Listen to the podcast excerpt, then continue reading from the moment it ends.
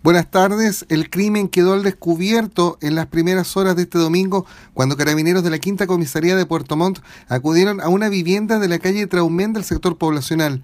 Vecinos del sector denunciaron telefónicamente ruidos molestos, por lo que una patrulla de microtráfico se apersonó en la vivienda, percatándose de la existencia de un cuerpo sin vida, según indicó el capitán Paulo Cortés a cargo del procedimiento policial. A las 8 o 10 de la mañana ingresa una llamada telefónica a la central de comunicaciones de carabineros, dando cuenta que existía un lesionado con un arma blanca. Rápidamente se traslada personal nuestro para poder atender a la víctima. Lamentablemente al llegar al lugar constatan que se trataba de una persona masculina que está sin vía al interior de este domicilio. La muerte del hombre de 55 años de edad, identificado como Javier Américo Molina Villegas, fue certificada por personal del SAMU. El cuerpo evidenciaba lesiones con un arma cortopunzante en el cuello.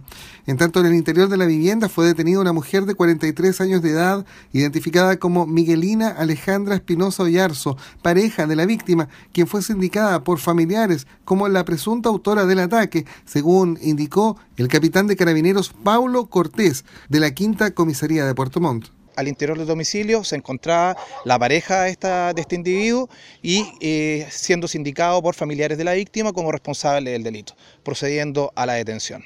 El fiscal Nigro Gorrego instruyó las diligencias a cargo del LAOCAR y también del OS9 Bien, todos los antecedentes que traten de las lesiones y del trabajo en sitio de sucesos son materia de investigación y están a responsabilidad del Ministerio Público y en este momento están siendo periciados por los equipos eh, especializados.